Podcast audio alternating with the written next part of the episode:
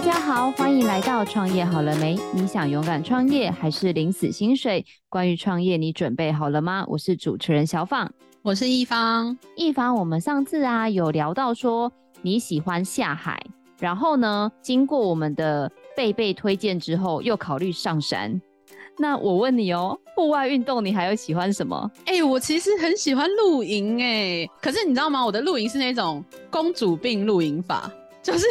很多东西都是塞好的，就帐篷啊什么都是已经准备好的状态，然后我再去。所以你就是没有要跟大家一起胼手知足啊，从什么订银钉啊，然后就是烧柴火，这一切也没有要参与，就要享受那个 feel 就对了。对对对，完全就是走一种 公主露营的概念。那我跟你说，我觉得啊，今天的来宾呢、啊，你好好认识一下。然后呢，之后呢，不止可以当公主，还可以当女王。我不知道，我随便乱讲的，说不定人家没有提供这服务。对，搞不好真的没有这个服务。你这个公主病，你不要来露营。对，然后人家来宾出来就说什么我们没有提供这服务，我听你们两个在那边乱讲，讲到自己讲得很开心。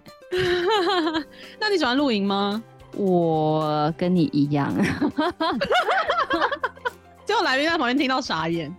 对，你知道吗？我们今年度有办一个叫做豪华露营团，就是那种，我觉得今天来宾应该傻眼，就是那种豪华露营团，就是人家都穿便便，有没有？然后那个帐篷里面还有浴室那一种，也太好了吧，连浴室都有。对，所以就是我们来听听今天的来宾，到底爱露营的人跟我们这种公主病露营法到底有什么不一样？好哦，那我们就来欢迎我们今天的来宾，是我们的露营的人创办人 Jimmy 跟雪莉，欢迎两位，欢迎，Hello，大家好，大家好，大家好，Jimmy 跟雪莉，你听了我们两位那公主露营法，有没有觉得很傻眼？这是不是跟你们平常正常的露营的人的这种习惯不太一样啊？哎、欸，其实我觉得完全可以理解，因为我刚开始接触露营的时候，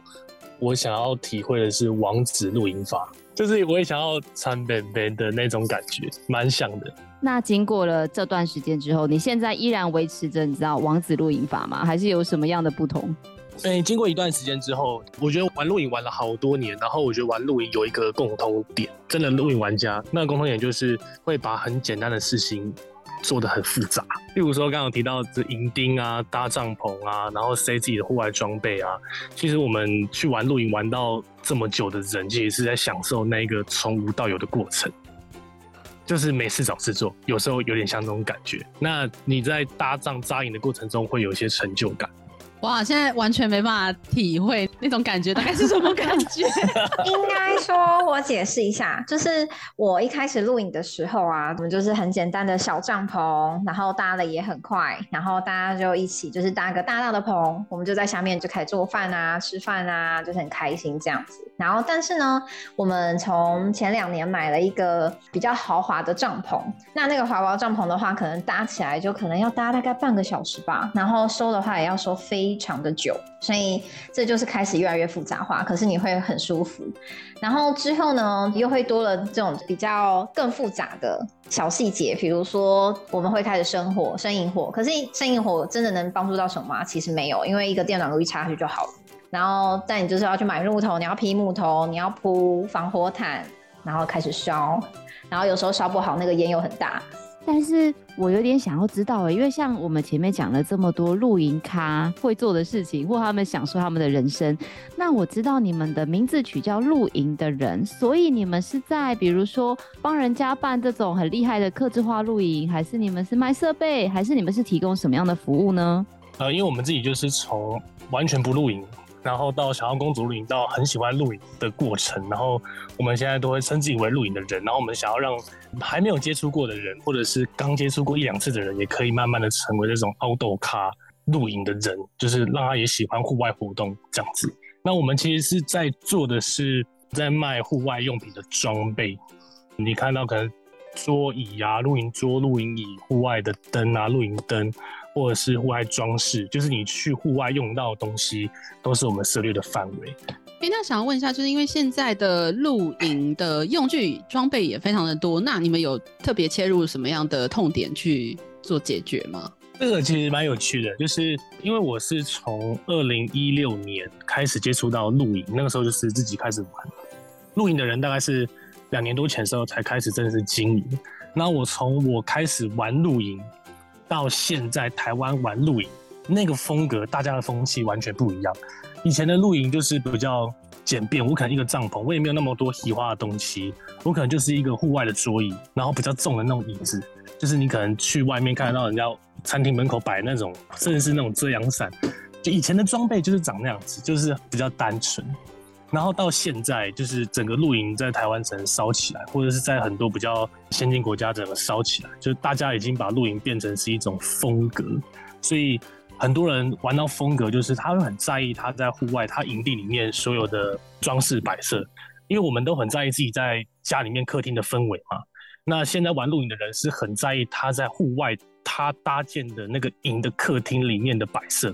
他也想要那个氛围感有到，他才可以在户外好好的放松。那如果再用白话文讲的话，就是以前是那种重装露营比较多，然后再到重装露营开始注重风格美学，到现在越来越注重轻装。我们很多客人其实玩到后来都是以轻装为主，轻装兼风格。那他挑选装备甚至已经到用克来计算他的负重。那我们露营的人的那个设，我就是我们的 TA 其实是很明确。我们 TA 其实是设定就是初中阶露营的人，这是什么意思呢？就是因为露营这群人有分几路嘛，比如说我首路、二路、三路，就是我去过露营已经几次了，很多人可能都会在他的营前写第几路之类的。那我们的目标客群其实就是五路到二十路，就是他可能已经有一点点露营经验，那他一开始不知道怎么买装备，他可能先不小心乱买了，那才发现说他自己乱买的装备其实没有到这么的实用和合用。那最后他换他第一批装备的时候，就会找到我们。那所以我们的定位就是在五路到二十路初中街这个阶段的户外的消费者。那我很好奇耶，因为就像是你刚刚说的，就是因为像我自己有朋友在露营，虽然是我是公主露营法，可是我身边蛮多朋友在玩露营的，他们就会分享到说，比如说一个帐篷有几千块，然后有几万块，甚至有几十万的。那到底这中间有什么差别？你们刚刚讲的这个初阶的市场，大概又位于哪一个区段呢？了解了解，哎、其实我觉得刚刚有提到那个帐篷有分很多等级，其实确实是没错，真的有到十几万的。那那种很高规玩家他们在玩的东西，其实我们自己也不会去接触，因为我觉得那个层次已经超乎我们一般小资主们可以负担的范围。当然，他走高规一定有他高规的那种舒适度和风格。那它的差异性其实真的是体现在很多细节上面。就是我我举个例子，就例如说，一般便宜的可能三百九的 T 恤，跟一件三千九的 T 恤，它的剪裁跟它的材质，还有三千九 T 恤，它可能很长，是你可以穿很多次洗不烂，然后不太容易变形。可是三百九就可能你洗个两次，你可能就要换掉，因为它领口都已经松掉。那其实帐篷它同理，便宜的帐篷它的防水系数可能就不会这么好，它的抗风压可能就不会这么好。就会，你可能去那种比较极端的地形，那你的帐篷一吹就倒了，或者是你的帐篷经不起大雨，大雨一淋，那你的帐篷可能就渗水，就会很可惜。那如果比较高贵的帐篷的话，它其实这些问题就会有很明显的差别。像刚刚一开始不是有提到说那个公主露营法嘛？其实公主露营它其实蛮好的是，是通常它的帐篷蛮好看的以外，帐篷的规格其实也蛮高的，因为它要卖的是就是一个氛围嘛。但他刚刚说到那种便宜的帐篷啊，它其实差别只是在它可能只是用几次，可能用一年或者是两年的时候，它就会开始有一些症状出现，不是说一开始当然就是风吹什么就倒，也不会到这么夸张。嗯，好，那想要回到就是 Jimmy 和雪莉就是创立这个露营的人的品牌，那想要先聊一下，就是你们两个是怎么会有这样子的想法，以及你们怎么认识的？好了。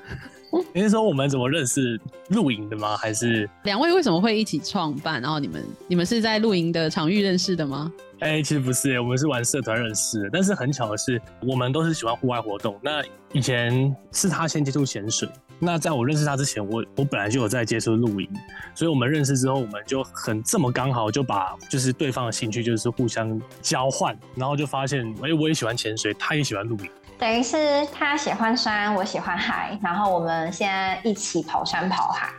的概念。那怎么会从单纯的玩家转成销售这件事情呢？这个我觉得跟我的背景有关系，因为我自己本身是在做广告行销的，就是我在接一些案子，然后我服务的客户很多都是电商，所以一直以来我都是帮别人操作电商，可能是广告投放，或者是广告的策略，甚至是广告文案等等之类的。我都是在帮别人做。那有时候都会觉得说，我是不是可以为自己去做一个电商小事业？我就很直觉从我的兴趣导向开始，因为我那时候已经喜欢上露营了，我就从露营开始。那我先说为什么会接接触到露营？我接触到露营是因为就是我们以前的朋友，就很好的朋友，我们这群人里面有一个人，他以前是当兵的时候他是特战，就是他是散特，然后他们的当兵的过程中就是要固定的去行军，要野营，所以他在当兵的这一年，他培养了野营和露营的这个习惯和这个兴趣。然后他退伍之后，他就把我们这群朋友都带去一起露营，就我们这群朋友全部都爱上。我们就是因为这样的关系接触到露营，然后一直到我接触到电商，因为我觉得电商似乎可以来来做一些什么，然后我就把它结合我已经喜欢上的兴趣，就开始去做这样的销售。哎，那你们现在销售的管道大概有哪些地方呢？线下也有吗？线下有。我们其实是以是以电商为主。那电商起步的时候，很多人会选择自建官网，或者是选择平台。我们一开始是选择平台，因为我们觉得平台本身就带有流量，我们的起步可能不会这么困难，所以我们是以虾皮为主。那我们线下其实有也有开设了一个实体的办公室。那这个办公室它是有一个实体展示区，它也算是一个小店面以及售后服务中心。所以，因为我们在玩自己在买露营装备的时候，还有包含我们在做销售的过程，有发现几件事情，就是。户外的玩家真的是蛮多，非常多人会想要先看到实体，再决定要不要买这个东西，因为他可能是第一次涉入，或者是他已经有买过他不合用的装备，所以他会想要看实体。所以，我们线下的客人其实也蛮多的。那就是因为我们有做这件事情，所以我们网络上的客人的信任度也蛮高的，因为我们是有一个实体店面的网络买家。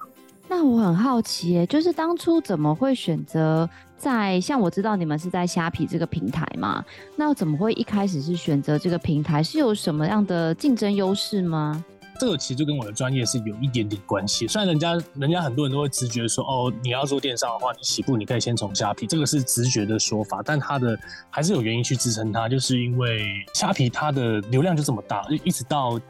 就是我上个月有看一个数据，就是虾皮现在上个月近三十天的流量，一个月是七千四百万。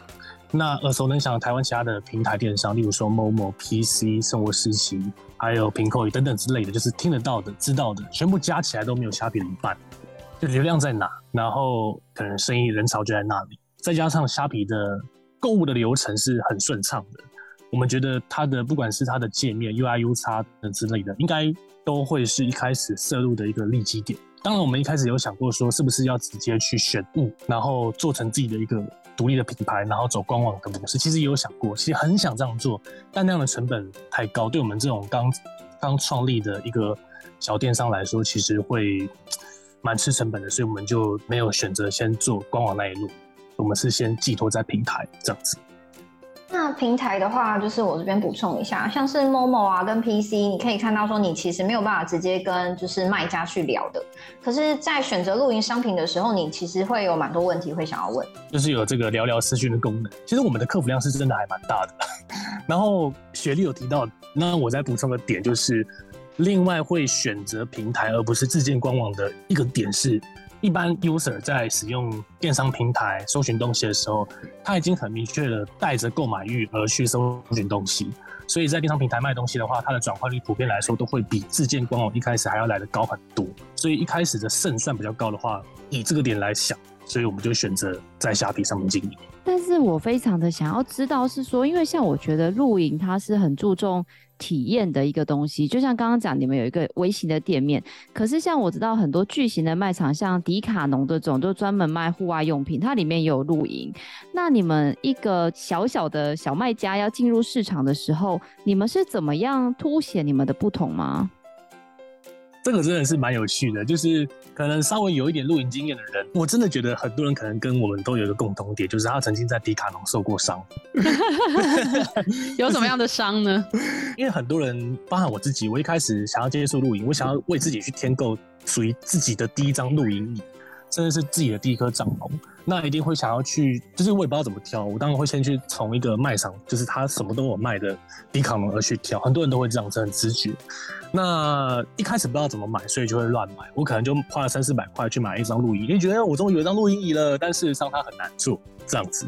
然后甚至我们买的第一颗帐篷，它是一个三人帐，然后我哎、欸，我们终于有一个自己的帐篷了，结果我们去搭的时候就搭的掉掉漆漆以外，它里面又非常的热，它。不散热，然后又很闷，然后就是又不抗风压等等之类的。就是很多人会在迪卡侬受过伤，其实也是因为他可能不知道在迪卡侬他可以怎么选购，因为迪卡侬也没有人会去介绍你，你可以买什么买什么买什么，或者是你要怎么去辨别这个装备的好坏。那我们跟那种大卖场。就是例如，例如说，跟迪卡侬的真真正差别，就是我们有办法去教育客人说，你要怎么去辨认你的产品的好坏。一个露营椅，它就长那样子，可是它到底它的差别是什么？它的一个微小的改变，就是你在户外做的时候的感受就会差很多。因为我们锁定的商品比较像是偏向就 CP 值高的商品。就是不是那种迪卡侬，他们比较适合你想要入手，但你只是想要体验一下这个活动，然后去买的装备，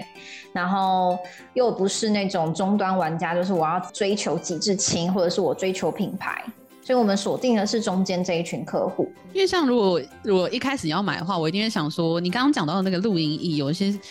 露营的装备，有一些散热啊什么等等的一些功能，如果我没有真的。跑去露营，我真的会不知道说我会需要有散热还是保暖等等的功能，完全会不知道这件事情。因为散热其实蛮重要的，就是散热，你可能天一亮，大概你六点半就会被热醒，好的帐篷可以让你睡到八九点，真的会差很多哎。那你们是怎么样让消费者？因为毕竟刚刚讲的，虽然在虾皮上我可以聊聊啊，可以有各种的互动，但毕竟。客人像我自己个人消费啦，我就是在滑手机的时候，我就很想要在上面得到相关的资讯。所以意思就是说，你们在这个资讯的沟通上，你们做了很多跟别人不一样的设定吗？对，其实我们做了蛮多不一样的设定。但是如果今天我们有去野餐，例如说大安森，我们去野餐的时候，不是会先铺一块垫子在下面嘛，然后人再坐上去。嗯、对，那其实有一些玩野餐玩比较久的人，他可能会带两块垫子，一块垫子是垫在最底下，那个就是有一个防水层去阻隔湿气和地气。然后再去铺上你美美的那种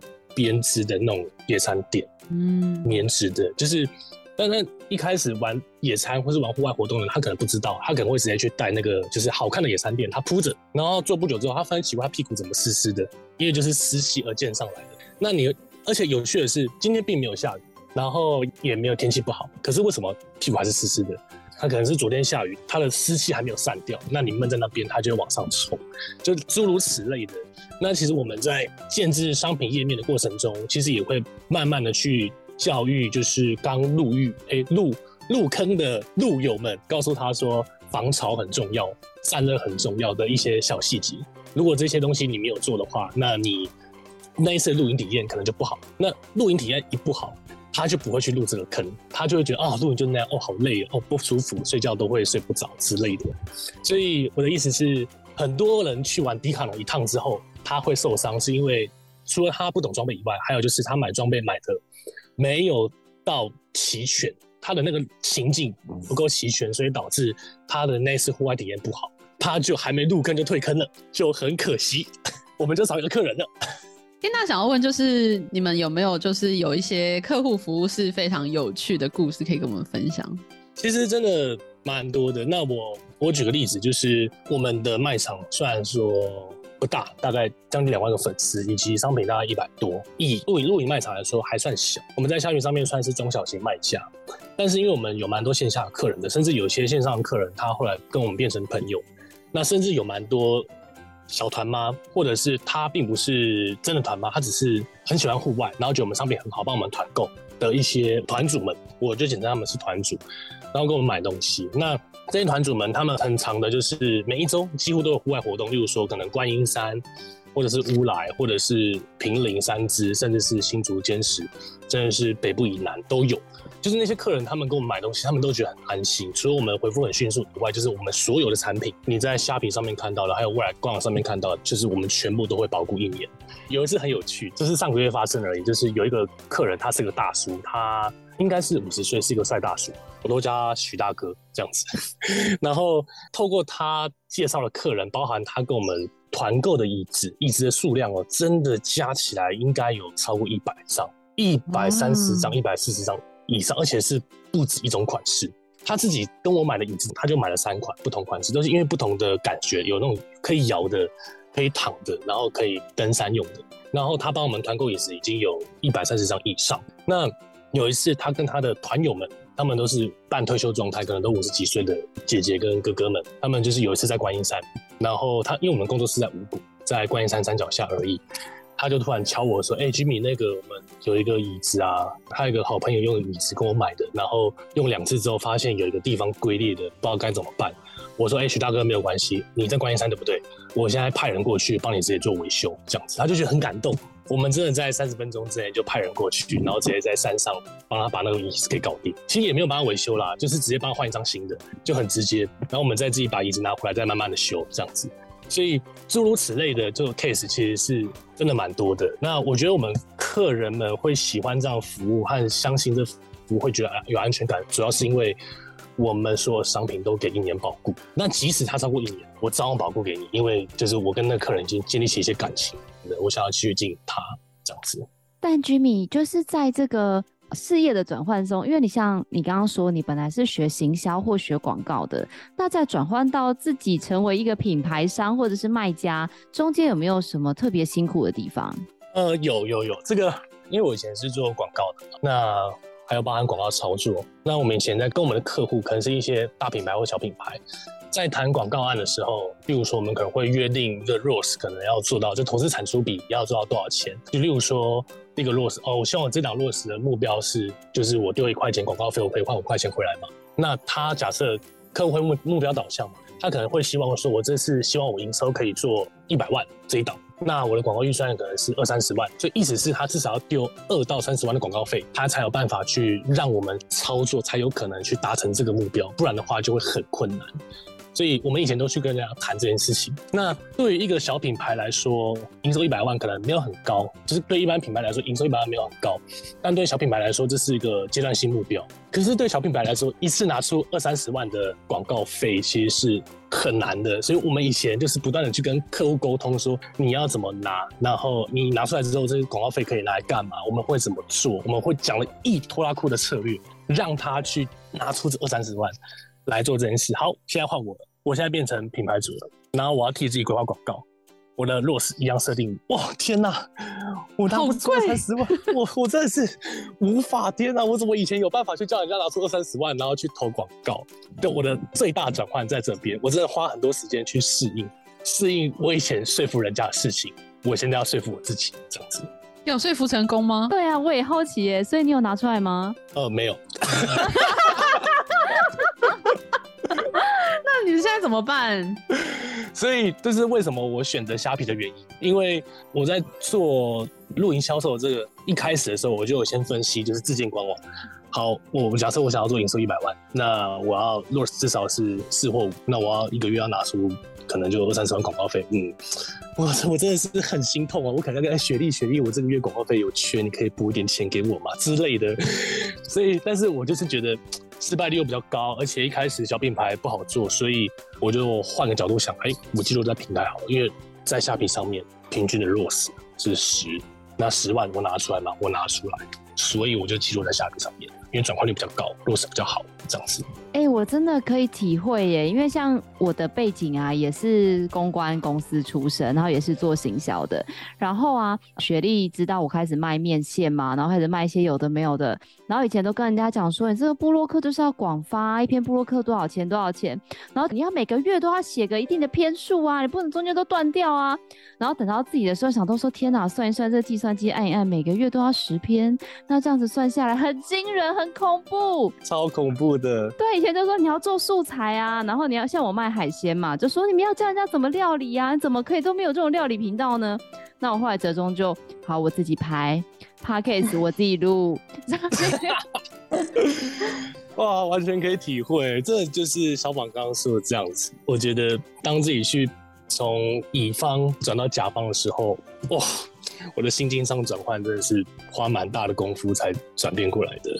那你觉得对你来说，就是在这个露营的人的事业上花最重本的地方是什么？最重本，花最多钱或花最多心力的，但你却又觉得值得的。其实我觉得有两块，第一块其实是时间，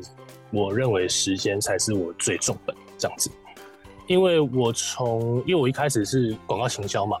那当我们开始要去做露营的电商的时候，我们一开始都是先副业，就是兼着做。那其实很多时候，我在经营这个小事业的时候，我的时间是比我的主业还要来得多蛮多的。很多时候是一开始就这样子，但那时候就做的很开心，是因为因为他是兴趣嘛，而且就是你知道，当你开始去做自己的小事业的时候。第一张订单跳出来的时候，哇，那个多感动啊！真是感动到一个极致。而且我记得好像是我忙进忙出，就是弄了一个月，然后换到了第一笔订单的时候，我真的是开心到个爆炸。明明就是赔钱，但是还是很爽。就是我我的意思是说，就是我觉得这整个过程，你知道，就是因为我们有一些产品线是品牌代理，所以本来就要压货，本来就有一些金额。但我觉得金额那些其实是大家都会面临到的问题。我反而觉得最重本的真的是时间，因为我一直到现在，我每天工作的时间真的是十二小时以上，然后一二三四五六日，六日可能没那么多啦，但是我我真的是每天都是十二小时。那再加上，因为我们工作室有康，我们有正职同事，还有潘太太同事。就是最早到跟最晚走，一定都是都是我，然后或去 或去六日加班的就是我跟雪莉，可是那是无形的，那个就是，所以我才觉得就是砸重本的真的是时间，然后这个时间里面有包含就是，例如说我在决定品相，然后决定电商的策略，决定情境组合，其实那些都是很多时候都是在我已经离开工作室之后，我的夜晚坐在那边，灵感突然来了，那那个时候又还在付出一些。看不到时间，所以我才觉得时间才是付出最大的本。而且，因为我们这一行啊，就是很多人都会最后一刻才突然想到他想要买什么东西，所以就是很多客人就就会拜托我们说：“哎、我明天要去山上，就是我明天要去露营了，我今天可不可以怎么样怎么样怎么样？”所以我们就很常，就是会有很多突发状况，就是比如说要帮客人送货啊。刚刚有说我们那边地方其实是办公室，然后隔了一个展示的空间来。所以，我们其实，在 Google 上面写的时间，应该是营业时间是早上，就是平日大家上班的时间。可是我们在加班的时候，我们把铁门拉一半，然后还是有大概有一次好像晚上十点多吗？十一点多，然后客人还是是这样洋洋洒洒的总结，哎，不好意思，我可以买什么买什么吗？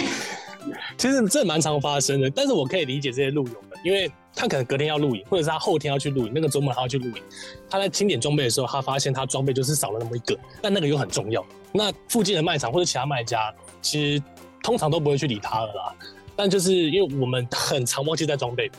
我们很理解他为什么现在很急，所以我都会去服务他，甚至是直接帮他送，甚至是直接帮他走快捷，让他明天收到，让他可以好好的去夜冲。哇，真的是花了非常非常多的 时间在客户服务的这一块。可是你们有没有些朋友，就是在知道你们卖露营用品的时候，就会觉得说，哎、欸，你们是不是每天都在玩？会有这样的想法吗？哦，真的蛮多，真的真的蛮多。就想说，哎、欸，你们怎么那么快乐，都一直卖那个？我觉得尤其是家人呢、欸，因为我们一开始的时候很想要拍商品啊，然后就去露营的品质就真的变蛮高的。然后可是我们又真的就很忙，家长也们都看得到。然后每次我们在整理装备的时候，要出去露营的时候啊，你们又要去玩哦？没有没有，我们去工作。对，我们其实是去工作。我们我们的工作形态，包括我们的正职同事，我们有时候我们会挑一天平日，然后去一个我们觉得还不错的营区，直接把商品带过去，帐篷搭一搭，就开始去做一些商品的拍摄。然后拍完之后，那个下午就是直接在户外工作，就是户外办公做计划。然后晚上可能大概太阳下山的时候，再把东西收一收之后，再回去出货。看起来好浪漫哦，这听起来很浪漫，但是其实这过程真的好累哦。可是很多人会以为，哇，你们又在发 IG，哦，你们又出去玩，但事实上其实也是边体验户外的感觉，然后在户外工作，也算是一一种体验这样子。但我有另外一个问题很想要请教你们呢，因为你知道吗？我之前访问过很多把兴趣变事业的人，就比如说，呃，研究所的某学姐，她就是因为自己很喜欢健身，然后去世界各地看很多健身房，她就决定要开一家她梦想中的健身房，然后她就。说啊，她就遇到一个障碍，就是他自从开了健身房之后，就再也没有时间健身了。那因为 Jimmy，你刚刚说你很多时间都在工作，那也会有这样的冲突呢？其实真的有哎、就是如果仔细来算了一下，就是我当我们开始把电商的事业转正之后，我们的露营次数变少了。不然以前可能是一个月二露或者一露，就一个月可能至少去一次，现在好像变少，好像两个月去一次。对。然后变成我们在山上的时候享受的那个时间也变少了。你们会不会都是在想说这个产品好不好用，然后这个要怎么搭配比较好，然后比较没有时间享受那个过程呢？嗯，对，享受当下的，嗯，可以这么说。但是我们在山上的时间变多了，但是享受山上的过程变少了，应该这样说。就是吸的变健康这样，然后可是是。我觉得这个是蛮多人把兴趣转成工作都会面临到的问题，没错。嗯、但是我觉得我们还算是比较幸运一点的是，因为我们自己可能对产品的定位很明确，我们的 TA 很明确，所以我们在用这些装备的时候，包含我们去山上去做一些商社的时候，这个过程其实还是蛮开心的，因为至少我去户外，户外就是我喜欢的地方，我喜欢去多吸收分多金之类的。并不会觉得这个兴趣转成工作造成我的负担。那你们有哪些产品是就是你们现在目前没有贩售，但是你观察就是露营用具，你们还想要再开发的一个产品类别吗？其实真的是蛮多的。我举个例子，就是露营用品用具琳琅满目嘛。那再加上现在越来越多人会把露营已经玩到风格，所以他都会想要让他的露营的装备会有一些些不一样。例如说，我用的露营桌，就是我假设我随便举例，可能一张露营桌，我可能就一定要有一个内坎的一个可以收纳的抽屉之类的，或者是我的露营椅，我的月亮椅，然后我就要有一个可以放饮料杯的地方，或者是我可以放多一个收纳空间的地方，或者是我的椅子是可以调整高度的之类的，就是我们会想要多朝，就是一个人他很融入这个。露营的情境，这个露营某一件行为的情境，他可能还会在想要获得的东西，就像我刚刚举例的，就是他可能多一个饮料杯架，他就很开心；或者是他的帐前的营柱，他可以在挂什么东西，他就很开心；又或者是他可以用不同材质去做一些。不一样的露营装备的变化，例如说，我用纯钛的东西去做一个烽火台，或者是用铝的东西去做一些什么。因为在烧制的过程中，你的装备的颜色也会变得不一样。就我们会去朝已经在玩露营玩一阵子的人，他会想要再感受到不同体验的东西去发展。对，但我们其实除了帐篷以外，其他的品项其实现在都是 OK 齐全。但帐篷这一个大项目啊，其实也是一直我们现在还在评估的。方向就是我们其实没有卖帐篷，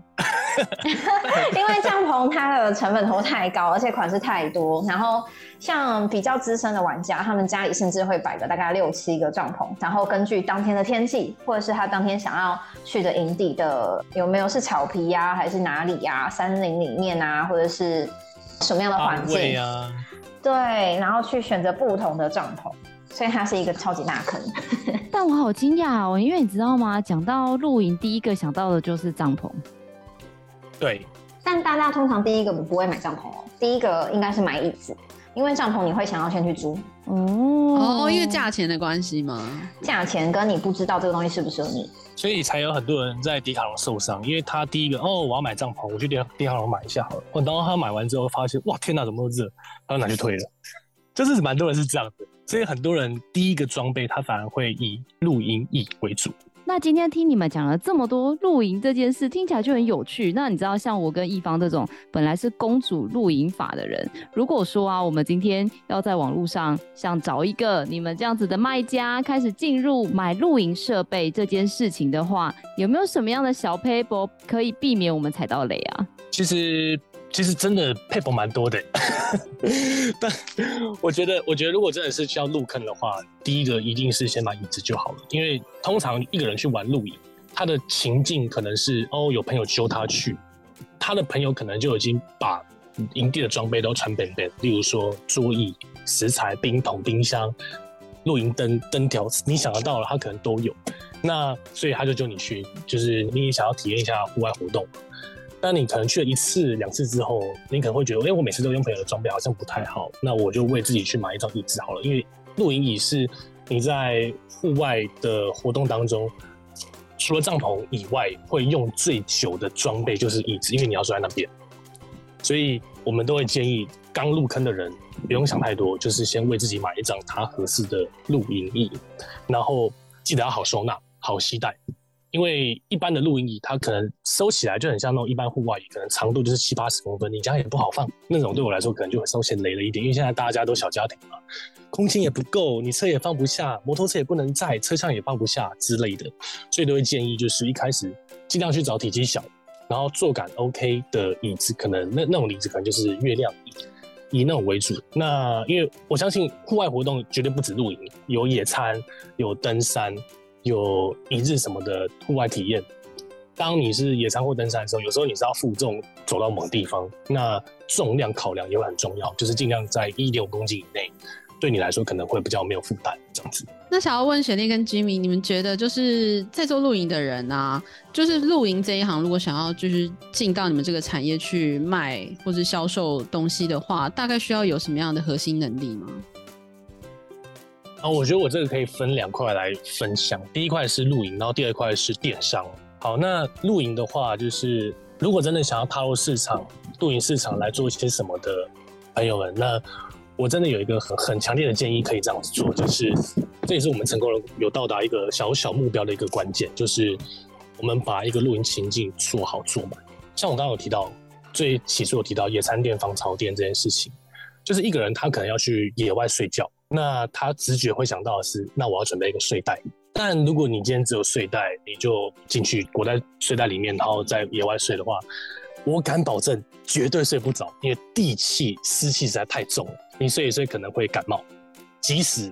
天气不热。那所以假设你今天要入手睡袋，那睡袋的话，你下面需要有个睡垫，有个东西叫露营睡垫，那个睡垫有办法去隔绝一些湿气。那睡垫就有分不同等级这样子。那如果你已经有卖它睡垫的话，它还需要什么？它在睡垫的底下还需要一个防潮垫去阻隔湿气。所以我的意思是，这个就是把情境做好做满的一个例子。就是我今天要睡袋，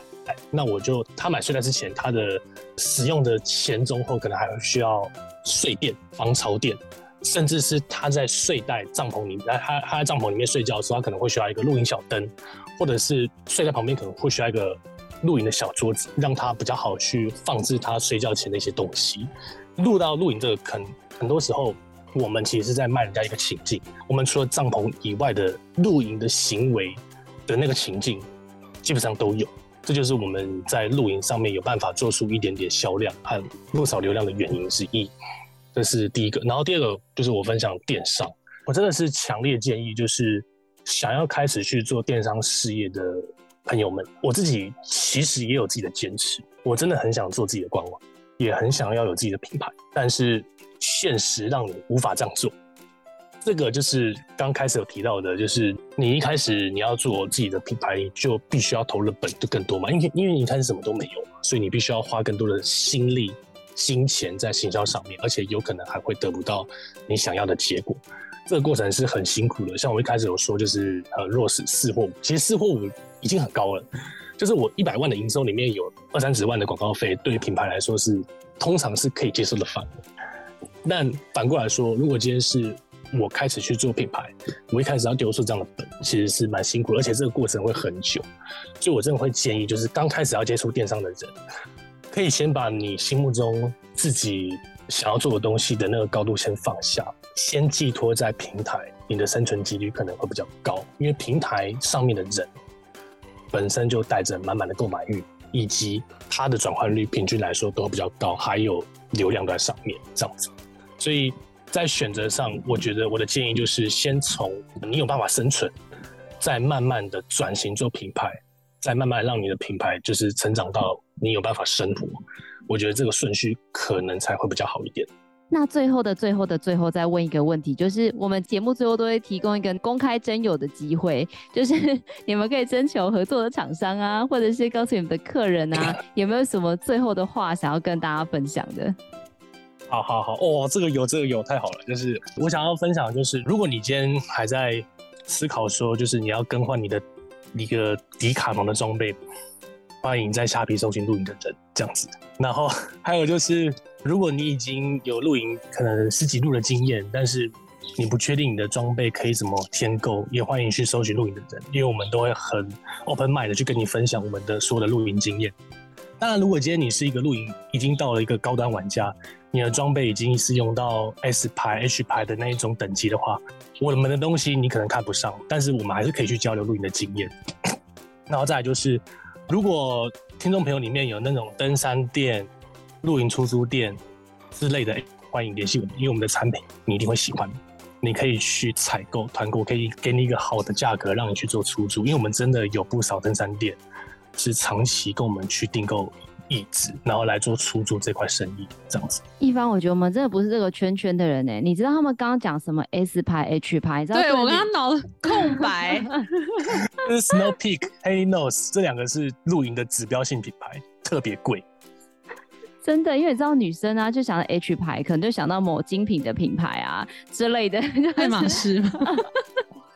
是完全不一样的世界，但是我觉得还是一个很令人向往的。就是我觉得，嗯，因为之前有跟你们聊天啊，你们有说，其实有时候录影设备。不一定要是最好的，但是其实露营讲究是一种氛围跟对大自然的贴近。那我们也很希望说，如果说大家想要去露营，或者是在露营有一些经验交流，也都可以来找我们的露营的人，可以有多一些的分享。不管是你在设备上有需求，或单纯的经验分享，我相信我们露营的人团队都会非常的乐意跟你做相关的一个交流。今天非常感谢我们邀请到露营的人的 Jimmy 跟雪莉，我觉得两位真的是非常可爱的来宾呢，很少来宾会这样子一搭一唱，一方我好像第一次遇到。对，很可爱。